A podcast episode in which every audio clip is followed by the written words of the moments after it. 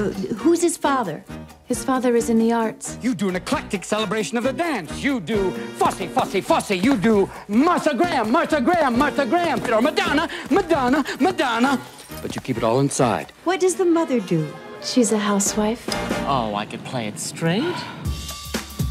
Take your knife. Y seguimos con los aniversarios para comenzar el programa y este es una película que me gusta muchísimo, está cumpliendo 25 años y es la adaptación americana, es el remake de una película francesa de 1978 eh, que se llama La jaula de las locas y mm, yo la vi cuando, cuando estaba muy, chiquito. Eh, es una película que me encantó y después el remake me gustó muchísimo más, que es el que está cumpliendo estos 25 años. Eh, la película original fue una adaptación de, una obra de teatro de 1973 en, en, en, Francia que se llamaba así también, La jaula de las locas. Y como caso curioso, eh, la música de la película francesa eh, eh, fue escrita, dirigida por Ennio Morricone. O sea que venía muy bien cargada esta película con muchas cosas y la adaptación que se hizo en los Estados Unidos pues es, es muy buena, creo que le hace un gran honor.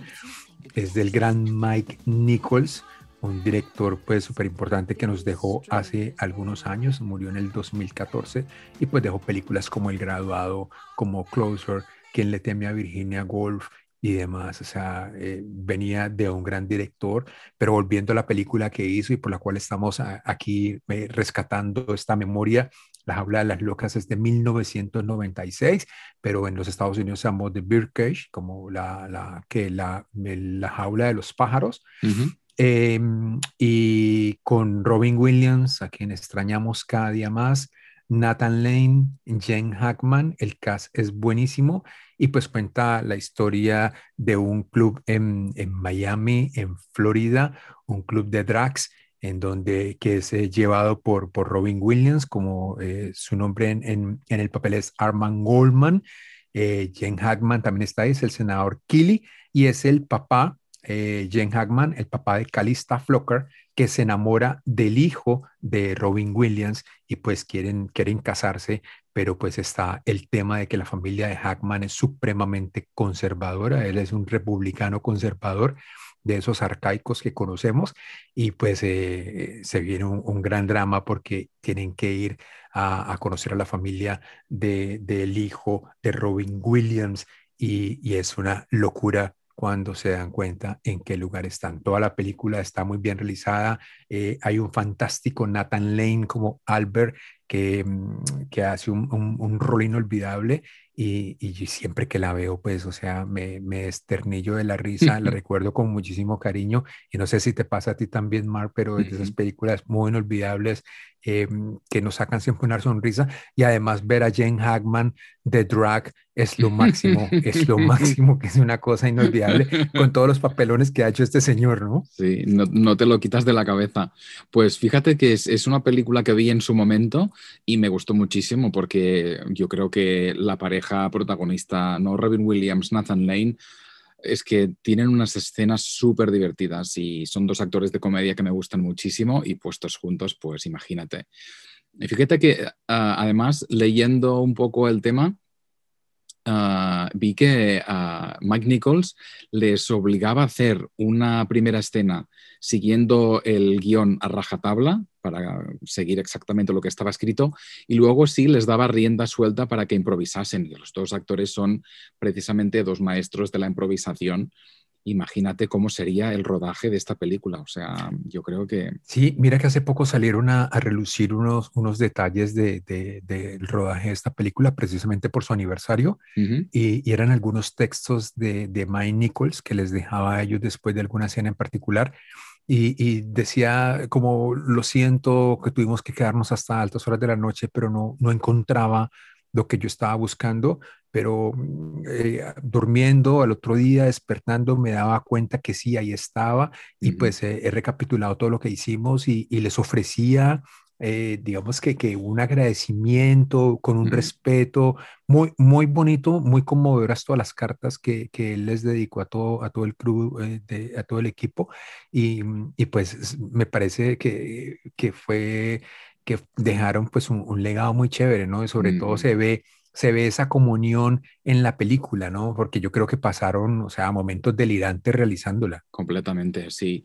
Y, es una fórmula que es verdad, se ha explotado muchísimo después de, esta película, y aunque no era nada nuevo, recuerda, yo creo, una de, las, de mis primeras películas de este formato de la introducción a la familia de un, personaje nuevo, mm. ah, me viene a la cabeza Adivina quién viene a cenar esta noche de Stanley Kramer con... Ah, la pareja Catherine Hepburn y Spencer Tracy en la última película que hicieron juntos del año 67. Y es una fórmula que realmente ¿no? es, entrar un extraño en tu hogar ¿no? y que vea todas las cosas buenas y malas que tiene tu, tu familia Creo que es algo que siempre funciona muy bien y lo hemos visto muchísimas veces. los padres de ella en el 2000 con Robert De Niro, el padre de la novia en el 91 con Steve Martin. O sea, son fórmulas que se han hecho ya muchísimo, pero funcionan muy bien. Y aquí en la jaula de los grillos, que es como se llamó en España, o la jaula de las locas, la jaula de los grillos. Es curioso porque se, está haciendo ahora mismo en, en España la versión teatral porque esto recordemos, empezó en el teatro, se convirtió en película francesa, se convirtió luego en el remake americano y luego volvió a los teatros. Y en España se está representando ahora mismo y no se utiliza este título de mierda, jaula de grillos. Se titula, por supuesto, La jaula de las locas. O sea que ah. no sé a qué viene este título. Bueno, y otro sorpresón que tiene esta película es que la, cinematografía es del, del Chivo Lubeski. Mm. Pues ese, ese, monstruo. un dato que no conocía. Sí, es un monstruo de la cinematografía y, la, fotografía la hizo, la hizo el Chivo, fue una de sus primeras películas. Y pues mira, donde, donde arrancó el Chivo y dónde va, o sea, eh, con, con, todo lo que ha hecho. Pues em, pero sí, esta es una película para que la vean, la disfruten, está cumpliendo ya 25 años es un, es un peliculón y, es de esas comedias que, que, no pasan de moda, ¿no? Que uno se las encuentra, así como las películas de las que vamos a hablar hoy, se las encuentra en, todo lugar y, y, las sigue viendo, o sea, uno en donde esté las va a ver y esas películas precisamente vamos a hablar hoy en este podcast.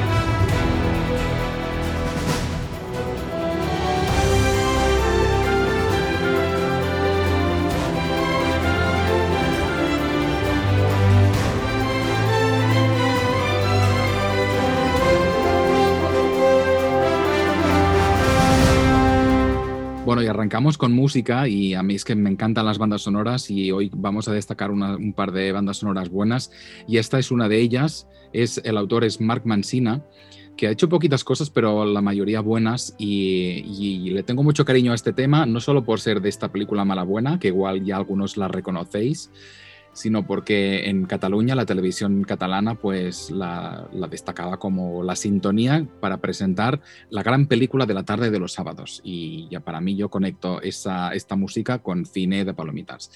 Y bueno, pues si queréis, si no sé si tú Juan te suena esta música, pero es la banda sonora de Twister.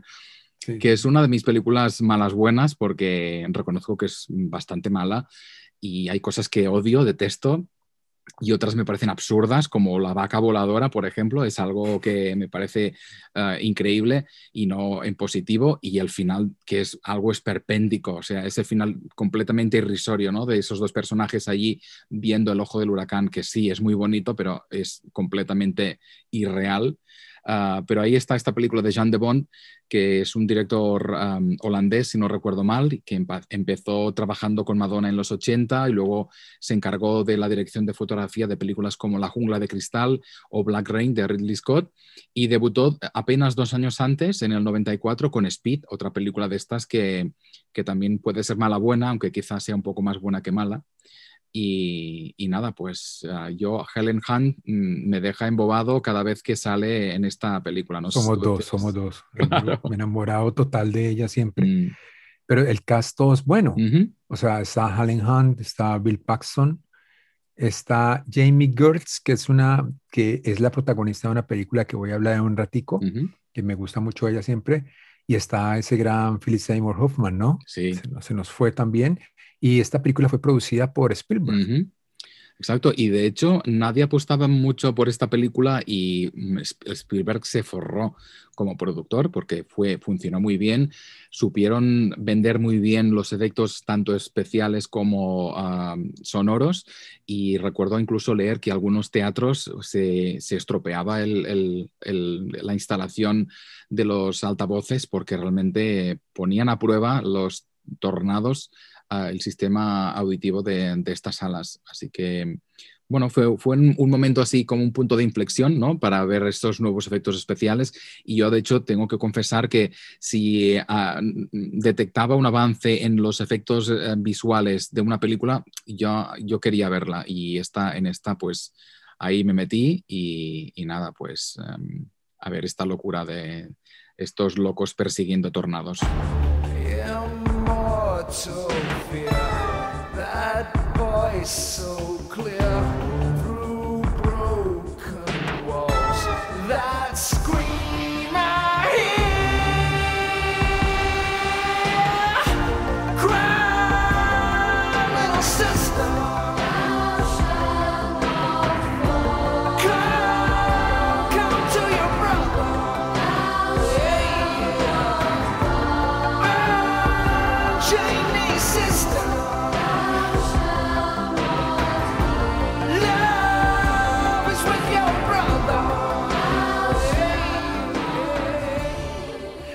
y esta película, en donde esté yo, si aparece en cualquier monitor, ahí me quedo, tío. Esto es una peliculaza eh, que para mucha gente es una mierda, pero la amo. eh, The Lost Boys de 1987 de George Schumacher. Además tiene una banda sonora re brutal. Es una banda sonora, toda la música es brutal en esta peli y la puedo, no sé, ya he perdido la cuenta en las veces en que he visto esa película y me dice, pero ¿por qué le ves a esa mierda de vampiros? Pues, me encanta esta película y es de esta familia eh, que se muda, eh, está Diane West, está Jason Patrick y, y está guapo. esa familia, pues sí, estaba guapísimo ahí. Qué guapo estaba Jason Patrick. No, pero guapa, la, la, la que nombramos ahora, Jamie Gertz, que aparece ahí como una gitana vampira divina Mm. que me enamoró totalmente esa mujer. Hay una escena en una playa donde se ven por primera vez Jason Patrick y Jamie y es una escena icónica, clásica del cine, del cine de mierda, pero es, es, es re brutal. Y fíjate Y qué transformación esta mujer, porque en Twister Sí. era la, la nueva esposa fea, tonta, y en esta película de los Boys es una tía súper sensual, ah, inteligente, o sea, Mm. hizo dos papeles completamente opuestos. No, y, y aquí esta, esta película de esta familia que se muda por cuestiones económicas a donde, a donde el abuelo, do- donde el papá eh, de, de Diane West, West. Y, sí, y se mudan a ese, a ese pueblo y lo primero que ven es que se, una cantidad de, de afiches en, en todo el pueblo de, de personas desaparecidas, de personas que, que- que no se saben dónde están. Y claro, está esa, ese halo siniestro sobre ese pueblo de que algo está pasando. Y pues es que el pueblo está inundado de vampiros, de vampiros jóvenes, de vampiros rockeros, vampiros todos pintosos, porque todos son, son eh, de buena apariencia, o sea, no, son vampiros modelos. Y, y la película pues tiene todo una banda sonora re brutal, eh, pasan muchas cosas, está este niño que pues eh, se hizo mucho, se hizo muy famoso en estas películas como Los Goonies y demás, Sí. Corey Haim, Los dos Corys, porque los dos los niños... dos Corys están ahí, sí. Y la película, pues es una nota, o sea, la película es un viaje de vampiros y creo que es un clásico del género y que a mí me encanta. Repito, donde la encuentre, ahí me quedo, me la veo y la repito. Y hace poco te dije que, que la vieras y, y creo que la viste hace poco también, Sí, ¿no? está en HBO Max. Está en HBO Max, sí. Yo no era muy fan de esta película. Mi primo, que siempre fue una mala influencia para mí, a él le gustaba mucho esto, ¿no? El, el- el- ya te he dicho yo que yo era un poco mojigato y él era un poco más transgresor y le gustaba, le encantaba esta película y recuerdo verla con él en, en, en- en vídeo en casa, o sea, no la vemos en el cine. Y, al volverla a ver, me sorprendió que era un poco mm, más Goonies, ¿no? Intenta ser un- una fusión entre Goonies porque los, los niños Son más los jóvenes, pues los chicos. Claro. Y luego está más la vertiente adolescente, ¿no? De los jóvenes que sienten un poco ese despertar, puedes decir vampírico o sexual en el fondo, ¿no? No deja de ser una- un juego sexual. Y, nada, me, me hizo gracia este componente. Y, y además antecede, creo, a Buffy Cazavampiros, ¿no? Esa serie que bebía un poco de, ¿no? de esta vertiente de cine teen, ¿no? Teenager y de vampiros, que es algo que se puso mucho de moda. Airplane is dancing.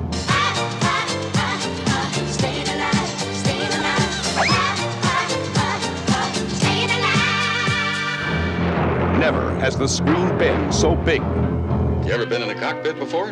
No, sir, I've never been up in a plane before. Peter Graves, You ever seen a grown man naked? Kareem Abdul-Jabbar, My name is Roger Murdoch. I'm an airline pilot. Leslie Nielsen, This woman has to be gotten to a hospital. A hospital? What is it? It's a big building with patients, but that's not important right now. Lloyd Bridges. Bueno, y esta comedia, que es una de mis comedias favoritas, de- comedia del absurdo, soy consciente de que muchas, mucha gente la considera una obra maestra y yo me incluyo, aunque eh, yo la vi el otro día con mi pareja y me decía, "Eh, ¿qué mierda estás viendo? Y lo que más me ofendió, me dijo, ¿cómo te gusta tanto las dad jokes, ¿no? las bromas de los papás? Como diciendo, ese sentido del humor tan viejo, o sea, me llamó viejo así en la cara.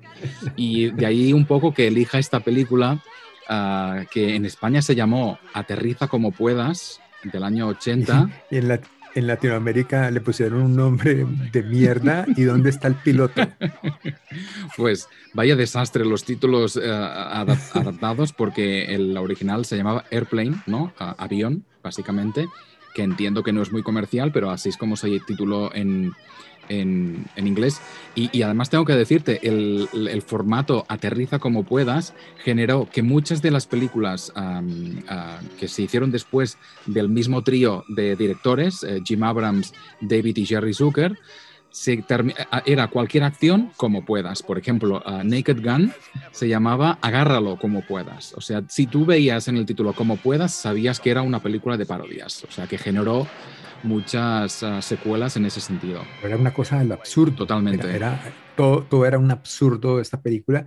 Y además eh, tenía a dos personajes pues, que, que a mí me, me han encantado siempre. Uno con el que crecí, que era Peter Graves. Eh, crecí viendo Misión Imposible. Entonces la serie. Y, y, pues este señor era el capitán de, de- del aeroplano este. Eh, y también estaba Leslie Nielsen, que pues es una leyenda, ¿no? Es- o sea, uno se desternilla de la risa con este hombre.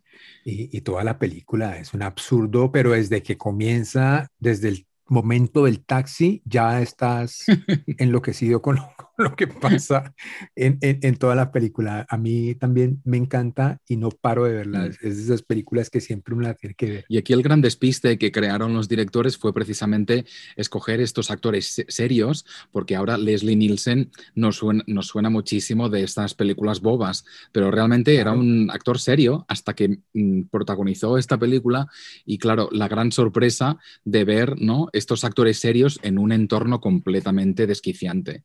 Y bueno, fue un poco la magia de estos tres que decía, ¿no? Jim Abrams, David y Jerry Zucker, amigos de la infancia y reyes del slapstick, que es este cine más de, de caídas y de, y de- y de parodias, básicamente. Y, y los tres un poco dejaron la estela en ese mundo. Jim Abrams, de hecho, ah, rodó ah, Hot Shots, que fue la parodia que sería de Top, Gun, la 1 y la 2, y luego hizo Mafia, que sería la parodia del cine de- del padrino. Y luego David Zucker ah, fue director de las Scary Movie 3 y 4, otro, Mm. otro- otra saga de, de parodia bastante mala, eso sí. Esa es mala, mala, no es mala, buena. Y por último, Jerry Zucker quizá fue el que tuvo más éxito porque en el año 90 dirigió Ghost, o sea, algo que está mm, a la estratosfera de, de lo que es Aterriza como puedas. Pero bueno, es con lo que decías, una película de esas que si está en televisión no puedo apartar mi mirada y necesito poner toda mi atención. I know him better than he knows himself. And now, after all this time, I finally figured out a way to trap him. I will become him.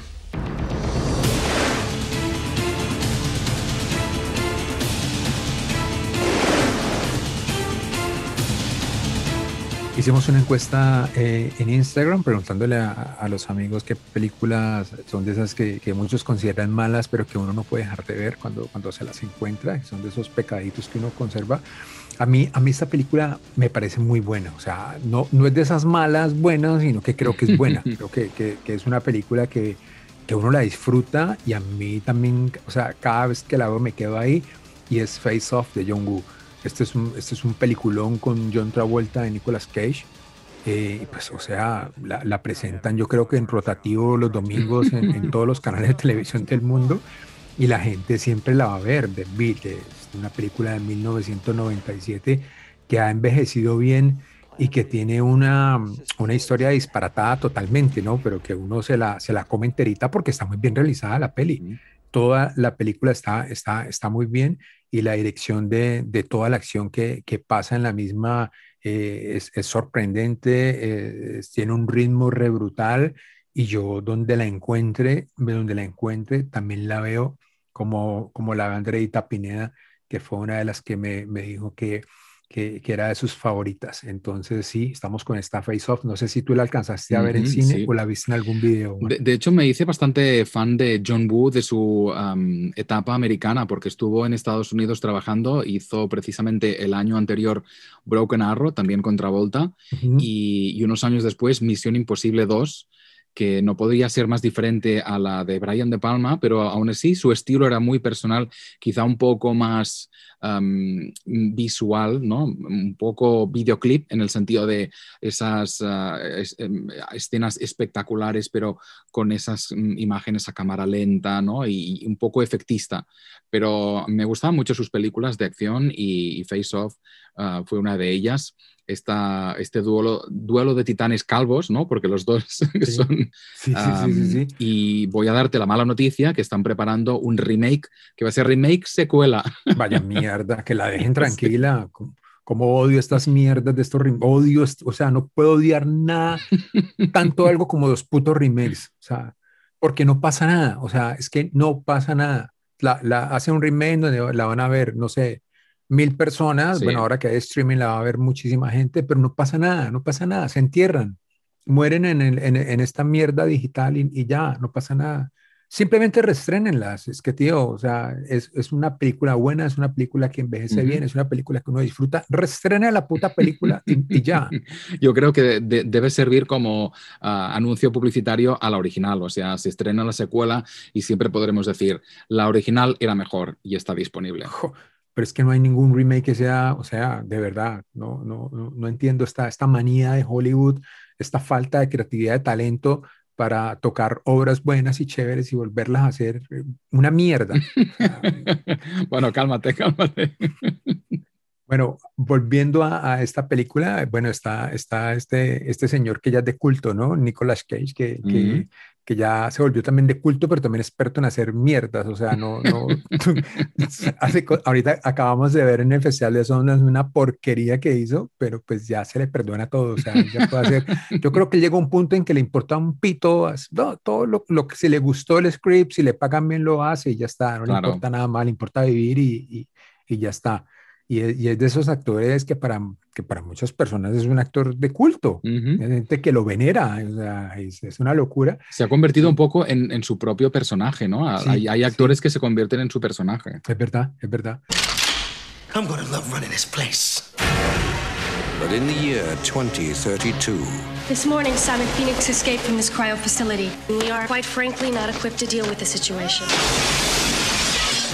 amidst a world of peace and calm. We're police officers. We're not trained for this kind of violence.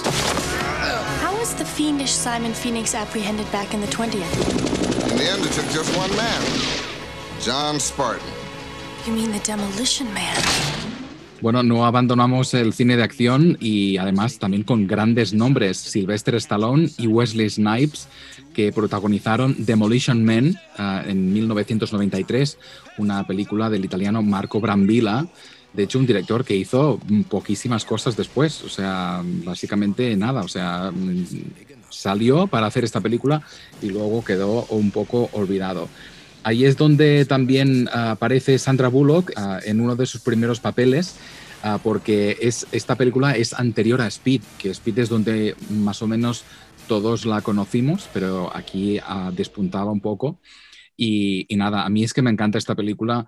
ah, básicamente la recreación que hacen del futuro, ¿no? Es, ah, si no recordáis el argumento, ah, se trata de un criminal súper violento y un policía que lo persigue. Son criogenizados y resucitados en el futuro. Eh, y es un futuro eh, en ese macro, macro ciudad que es Los Ángeles, donde la delincuencia no existe y la violencia tampoco existe. Entonces, en una sociedad muy puri- puritana, aparecen dos personajes mega violentos donde, bueno, que crean un caos absoluto. Y, nada, ese mundo distrópico, ah, ¿no? Que es un poco mm, ambivalente porque es dis- distópico y a la, vez es utópico porque esa utopía de un mundo perfecto en el que no hay nada en desorden, y, pero en el fondo no dejas de ser algo bastante ah, ¿no? Mm, preocupante, ¿no? Un mundo donde no existe incluso ni el sexo. Eh, Eso, en eso, en eso eh, está, digamos que, que pasa un poco lo que estamos viendo ahora, ¿no? Porque es un mundo sin contacto. Ujú, Un mundo exacto. donde, donde no hay contacto, como, como un, poco pues eh, en nuestros límites de la pandemia, pero, pero creo que es una película que se adelanta un poco. Estamos Completamente. viviendo un mundo sin contacto, o sea, es un mundo donde no podemos tocar a nadie, no podemos acercar a nadie, Sí, sí. no- tenemos miedo del puto COVID. Pero, mm, pero sí, esta, no, esto es una película que, que tampoco entra en esa categoría de malas, malas, sino que es buena, buena. Este es un, este es un peliculón también que donde uno se lo encuentra y se queda viéndolo. Es una película también con una, eh, con una aproximación al futuro muy particular eh, y un poco irónica, ¿no? Completamente. Y y yo lo comparo un poco, aunque no le, no le doy tanto, tanto valor a, lo que hizo Spielberg con Minority Report, ¿no? Esa recreación de un futuro que en el fondo lo ves un poco plausible, ¿no? Es em, incluso mm, que te apetece un poco ir hacia allí, ¿no? Luego nos encontraremos lo, que nos encontraremos, pero, pero está, está muy bien, es muy divertida, especialmente porque para ser una película de, de acción mm, bastante ah, cruda y a la vez tan divertida, con esos momentos tan ah, delirantes, yo creo que es, que es una buena combinación y es lo que me hace a mí pues am, tener que verla necesariamente de vez en cuando. Bueno, y si no la han visto, véanla para que no se pierdan una de las mejores escenas de sexo entre Bullock y Stallone. Esperemos que el futuro no sea así. La escena para el olvido. This holiday season, join this unforgettable filmmaking team Welcome, Prime Minister. This is Natalie. Hello, David. I mean, sir. 20 years ago, you'd have been just his type. as they explore that time of year when desires are revealed. I'm in love. Aren't you a young to be in love? No. Bueno, ya esta película la pongo en el mismo nivel de otra gran película de Navidad que es Die Hard. Esta película am, puede. El tema con esta película es que en cualquier momento del año puedo verla. O sea, no, no me importa, no, no quiero esperar que sea Navidad para verla. Es Love Actually, que es una película también con una banda sonora estupenda, estupenda. Y es una, yo creo que es la mejor película eh, que existe en temas de, de románticas, Navidad, amor y desamor. Creo que es una película que tiene todos los elementos y una película con la que siempre me, me río muchísimo, la siempre la disfruto cuando la veo y paso una hora y media fenomenal cada vez que, no, son dos horas quince los que dura esta película y son dos horas inolvidables siempre porque la paso estupendo. No sé si te pasa lo mismo y se les pasa a ustedes también lo mismo con esta película eh, de Richard Curtis, en donde también tiene un cast re brutal donde está Billy Knighty, George Fisher, está Colin Firth, Emma Thompson, Liam Neeson, o sea, hay de todo en botica para disfrutar de esta película que mm, tiene muchos elementos bonitos, o sea, hay tantas cosas que uno no sabe ni de dónde agarrarse, pero todas ellas conectan de una forma muy bonita, simpática y creo que, que nos dejan muy buenos recuerdos cada vez que la vemos. Yo creo que incluso roza un poco el clásico, porque es de esas películas recurrentes que es lo que dices, caen cada Navidad. Ah, pero Richard Curtis, ah, yo adoro otras de sus películas, Cuatro bodas y un funeral, que es donde lo descubrí, ah, es una película que me encanta. Notting Hill es otra de estas películas bobas que me gusta mucho ver. El diario de Bridget Jones, o sea, hablamos de alguien que es especialista en este Que es género. especialista en clásicos, porque lo- las películas que, que has nombrado son, son- hacen parte de un clásico. Efectivamente. Ah, Cuatro bodas y un funeral es un- una película bellísima y, y ni hablar de Notting Hill. Completamente. Y Love Actually, ah, quizá porque ah, quiere dar voz a tantas historias, la encuentro un poco embutida, ¿no? Y a veces se nota mucho el, el querer, querer meter mucho en, en un espacio muy limitado y fíjate, dos horas y, y cuarto es bastante ah, extraño para com- comedias románticas como estas. Pero sí, sí, es una de estas películas que la echan por televisión y, y ahora que la temporada de Navidad se avanza cada vez más, es posible que incluso en octubre yo ya me encuentro viéndola.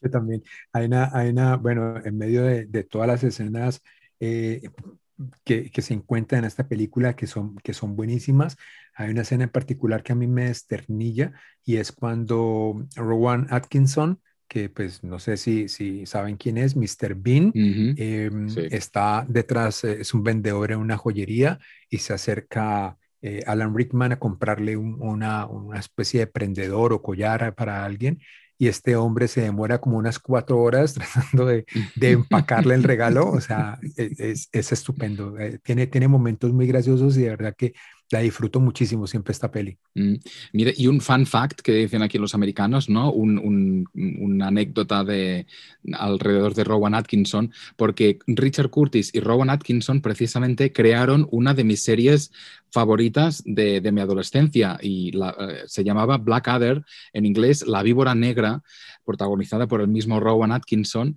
Y nada, es, es una comedia eh, in- inglesa que repasa la historia del país, pero de una forma muy cachonda, con estos personajes completamente absurdos.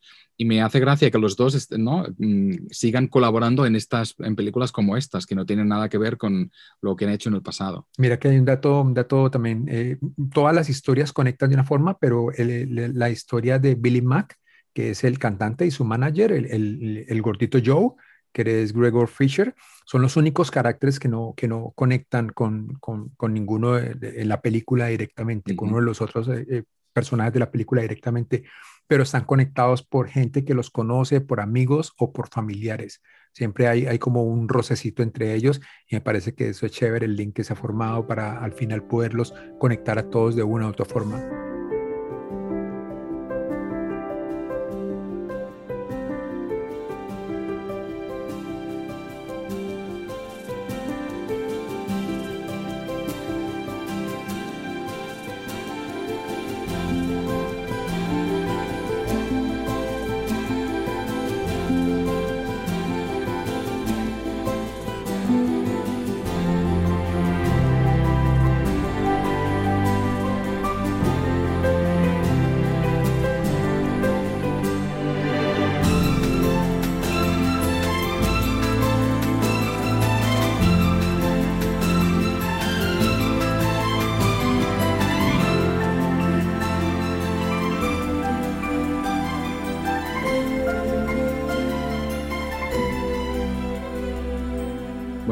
Musicales porque os decía antes que me gustan las, bandas sonoras y que he querido destacar esta preciosa banda sonora de Hans Zimmer, que Hans Zimmer es un compositor que hace especialmente muchas películas de superhéroes y, es bastante, uh, ¿no? Le gusta mucho la percusión, pero esta banda sonora es exquisita y tiene temas de bossa nova que seguro que os encantan y es la banda sonora de una de mis películas de Navidad que prefiero por encima de Love Actually, que se llama The Holiday, esta película de Nancy Myers del 2006, protagonizada por Kate Winslet y Cameron Díaz. Y recordaréis que uh, las, dos, uh, las dos huyen de una pésima vida sentimental y se intercambian las casas. Una se va a Los Ángeles y la otra se va a, una, una, casita al, al lado de de Londres. Y es un poco pues este intercambio de vidas, ¿no? Y cómo pues sobrellevan un poco esa- esa- es- esas frustraciones sentimentales. Y es una película que a mí yo la adoro y también es de esas clásicas que cae por Navidad segurísimo, además la echan ah, millones de veces y, y no sé si tú tienes alguna experiencia alrededor de esta película o si básicamente crees que es mala mala. No, no, no. eh, solamente recuerdo que la película fue, fue escrita para, para inicialmente para Cameron Díaz, Kane Winslet, Jude Law y. Jack Black. La- la- Y ahí están los cuatro. Sí, ahí estaba, o sea, se, fue, se escribió, es de las películas que se escriben para cuando, cuando el director o, o el, o el escritor ya tiene eh, en su mente para quién va dirigido cada papel, pues mira, es de esas películas que tienen ese condimento tan especial. Y Nancy Meyers en el, no ha hecho tantas películas, hizo, ha hecho seis películas, pero ha trabajado con grandes nombres como Meryl Streep, Diane Keaton, no sé si recordarás esa película de Cuando menos te lo esperas, que creo Sí, que sí, en sí. Latinoamérica se llamó Alguien tiene que ceder. Y luego también trabajó con Robert De Niro, o sea que es una directora pues acostumbrada a estos grandes actores. Y nada, es una comedieta romántica como muy agradable de ver, ah, que de hecho disparó la moda del intercambio de casas, quizá porque la gente pensó que era posible tener, ¿no? encontrar tu, tu amor ah, eterno en- en la casa de otra persona. Um, y nada, es, es un, un pequeño, un pequeño dulce que me gusta um, tomar cada Navidad. He's a criminal's worst nightmare. A cop who enjoys the danger. No guns, no jujitsu, just bring him down. Do you really want to jump? Well, then that's fine with me. Come on. Wait, I what do you do mean? it. Wait I a minute. do. What the? He was ready to retire. Now, he's gonna wish he had. Gun! Oh, oh, oh. Raj, meet your new partner. New partner. Y continuando con esas películas que uno siempre las termina viendo en el lugar en donde se las encuentre, pues está Arma Mortal de 1987, dirigida por Richard Donner, que fue el mismo hombre que dirigió Superman en 1978. Eh, dirigió do- dos más de, de esta película, dirigió la segunda, la tercera y hasta la cuarta, si, si, no- si bien no recuerdo. Sí, bien sí, recuerdo. así. Sí, dirigió toda la, toda la serie de, de Arma Mortal con Mel Gibson eh, y Danny Glover. que Es otra película de acción que yo donde esté la quiero ver siempre. Me gusta muchísimo, lo disfruto. Y, y es esa, es, también es esa cosa trillada, ¿no? Eh, eh, eh, el policía serio, señor, que ya está a punto de retirarse, y de pronto le ponen un, un partner que, que está loco, que tiene mil problemas. En este caso, pues eh, Mel Gibson eh, quiere suicidarse porque perdió a su esposa y siempre está al límite, quiere, quiere morir, siempre está buscando la muerte a, a- a cualquier costa porque no le importa la vida más. Y, mm, y empieza ese plan de, de, de Danny Glover de tratar de ayudarlo y se vuelven amigos, se vuelven parceros y pues se vuelven un gran team, una gran pareja y pues les da como para cuatro, cuatro películas más. Entonces eh, disfruto siempre la primera y la segunda, ya después no, no, no, no la disfruté tanto, pero Arma Mortal sí es eh, una, una serie de películas que, que, que me encanta y que también veo en cualquier lugar. Ese papel de, de, de Mel Gibson, de Martin Riggs, que está totalmente loco porque hace cosas totalmente absurdas, porque el tipo tiene problemas psicológicos. Recuerdo mucho en la primera parte que hay esta psiquiatra que, recomienda al departamento de policía que lo expulsen o que, o que lo lleven a un, a un lugar para tratamiento porque el tipo se quiere, se quiere suicidar, se quiere matar, no quiere vivir más y pues su comportamiento desquiciado puede acabarles muchísimos problemas. Eh, y sí, se ha contado muchísimas veces esta historia eh, del policía bueno, el, del policía loco, pero creo que aquí encuentran eh, un camino muy chévere para, para llevarlo y funciona eh, de una manera exitosa. Me, me gusta mucho Arma Mortal y, y, y es de esas películas que siempre llevo en el corazón y que, que termino viéndola en donde esté. Arma mortal o arma letal, como se llamó en España, siguiendo el, el- el- literalmente el título. Literalmente en el nombre inglés. en, en Latinoamérica era Arma Mortal. Sí. exacto. Y tenían las, todas las películas compartían siempre uh, algunos elementos uh, ¿no? idénticos. Y era un salto, ¿no? To en todas uh -huh. pegan un salto los dos, ¿no? Sí, sí, sí. Saltan a una piscina, saltan al vacío y luego hay una explosión uh, de algún edificio, que eso también fue muy espectacular. Yo sí recuerdo ver la tercera parte en cine, creo que fue mi, mi introducción al, al, a la saga y, y, creo que también tiene una de las escenas, um, creo, más sensuales uh, que había visto hasta entonces. Y es ese momento, no sé si recuerdas, en el que René Russo y Mel Gibson se enseñan sí, sí. las cicatrices, ¿no? Decir, ah, es que a mí me, me, sí, me ¿no? me acuchillaron aquí, a mí tal, y se van desnudando, revelando esas, esas cicatrices. Y ahí, bueno, me pareció súper sensual esa escena y, nada, que me, me, sigue quedando en, en memoria RAM. Y mira que Mel Gibson eh, le dijo no a dos, a dos roles que, que, pues, que dejaron también mucha historia, que fue The Fly de 1986 y Los Intocables de Palma en 1987 para hacer esta película. O sea, eh, le dijo no a papel en Los Intocables y al protagonismo, al, a ser protagonista en La Mosca. Uh -huh. Y a ambos, y a ambos los desechó por ser parte de Arma Letal, cosa que le agradezco. Y yo también.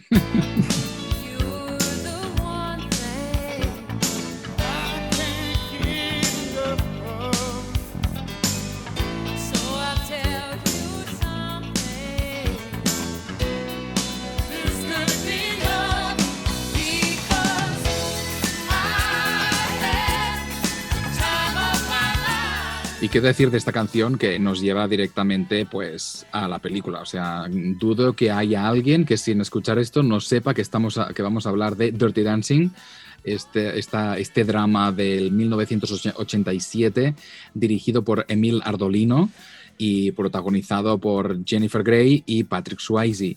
Uh, y, es de esas películas bastante malas, buenas, uh, y es un, uno de esos clásicos pobres que realmente es, imposible dejar de ver si, te lo encuentras en cualquier sitio.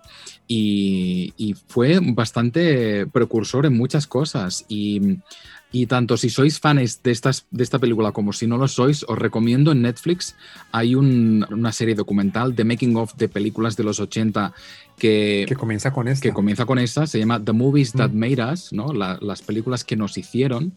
Y, y, y, todas, todas las que aparecen son grandes clásicos de los 80 y todas comparten bastante el mismo drama y es una película que parecía que no iba a salir porque todo iba fatal, luego se convirtió en un gran éxito de taquilla. Y entre las que destacan está La jungla de cristal, Solo en casa. Y en este caso creo que es bastante revelador escuchar como la autora del guion, Eleanor Bergstein, uh, que era una señora adicta a, esta, a este tipo de baile tan sensual, Uh, y que algunos lo encontraban incluso indecente ¿no? por la sexualidad que desprendía. Y ella se encargó de hacer esta historia donde además abordaban uh, un aborto, había temas como muy delicados, sí, sí. pero bueno, se hizo en, en, con, abordándolo con toda la intensidad y bueno, pues esa pareja mágica de Swayze y Gray que no se llevaban demasiado bien. Swayze parece, parece ser que era un tardón, llegaba siempre tarde y Gray era un poco puntillosa y eso hacía que hubiera ciertos roces que en el fondo creo que favoreció ¿no? un poco esa química mágica que desprenden en, en pantalla. Esos roces comenzaron cuando, cuando hicieron juntos Red Down en el 84 y, y pues como era la apuesta ellos dos de, de, de la directora, eh, el Patrick Swayze tuvo que convencerla a ella y pues para que, para que hiciera parte de la película. Pero una de las cosas que más recuerdo de esta película es cuando, cuando están en ese sótano bailando y que, y que Jennifer Grey Babe aparece con esas sandías eh, y se encuentra con ese nuevo mundo, ¿no? Un nuevo mundo, un baile resensual eh, y ahí la música es espectacular. Después llegas a Patrick Swayze y su compañía y comienzan a bailar en medio de, de, de la pista. Uh -huh. y, y, es un momentazo de la peli. Yo creo que, que, que ese es uno de los momentos en donde ponen la, la, la, película más en punta por todo lo que se ve ahí, esa, esa sensualidad en el ambiente, ese deseo, todo está cargado, todo está bonito. Eh, es un ambiente el que, el que montó esa película ahí. Mm, esta película nos dejó también una canción muy bonita, She's Like the Wind, que fue coescrita por Patrick Swayze eh, y podríamos ponerla ahorita para terminar esto y cantada por él mismo, ¿no? She's like the wind through my tree. She rides the night next to me. She leads me through moonlight, only to burn me with the sun. She's taking my heart, but she doesn't know what she's done. Feel her breath in my face. Y rompemos la magia de, de este sótano delicioso y sensual de Dirty Dancing para ir a una película que se convirtió en el reír de Hollywood y, en el, y del mundo por el costo que tuvo, pero que a mí me gusta muchísimo.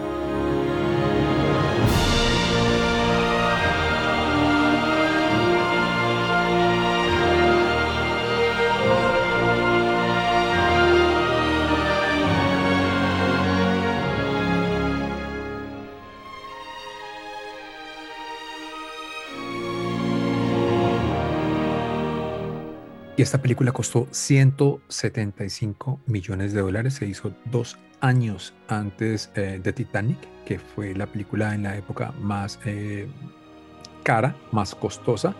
Pero al contrario de lo que pasó con, con Titanic, eh, esta película solamente hizo en taquilla en los Estados Unidos 88 millones de dólares. Wow. Y después en el mundo casi igualó un poco la cifra a través de, de, los años, a través de video y diferentes otras, igual un poco la cifra de lo que había costado. Al final no hubo pérdidas, pero tampoco hubo muchísimas ganancias, se ganó solo un poco.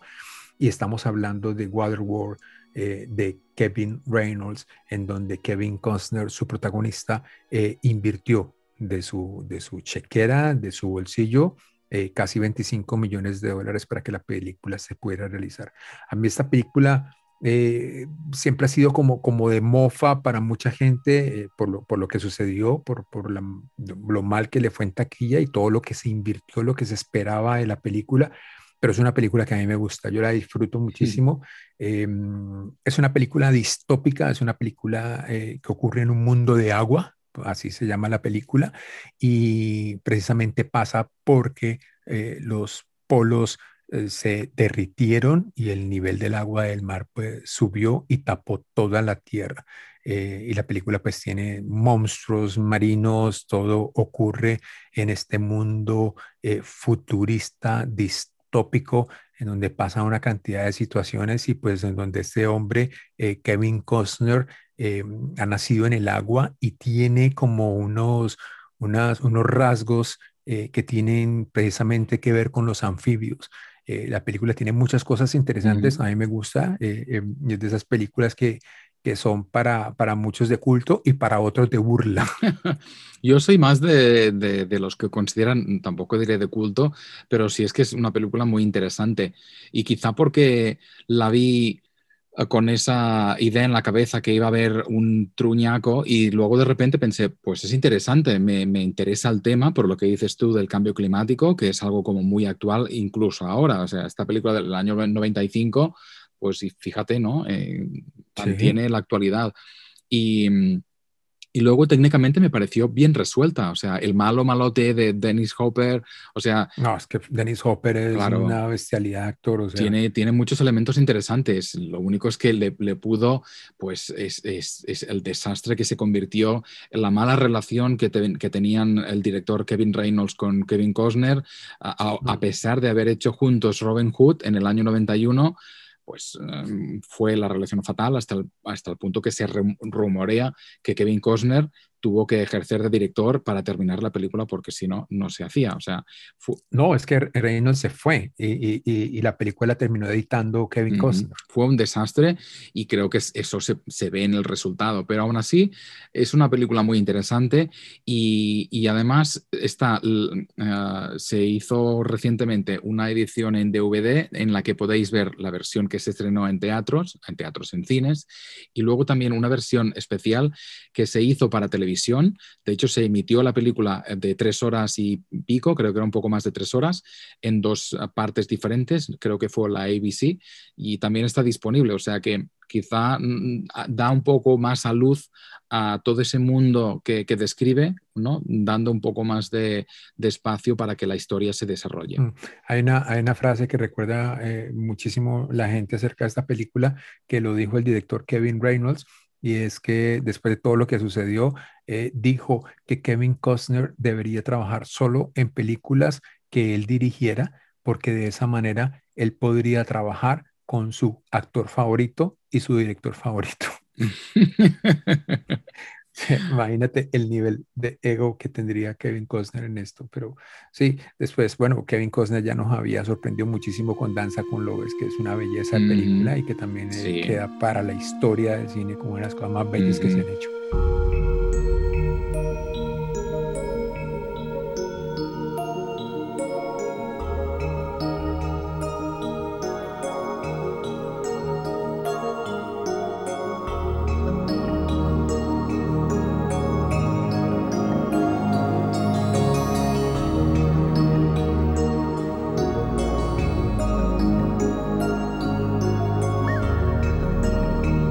Nos despedimos con música porque soy un pesado y me encanta esta partitura de James Newton Howard, que es otro de mis compositores favoritos y de hecho está nominado al Oscar por una de sus últimas bandas sonoras.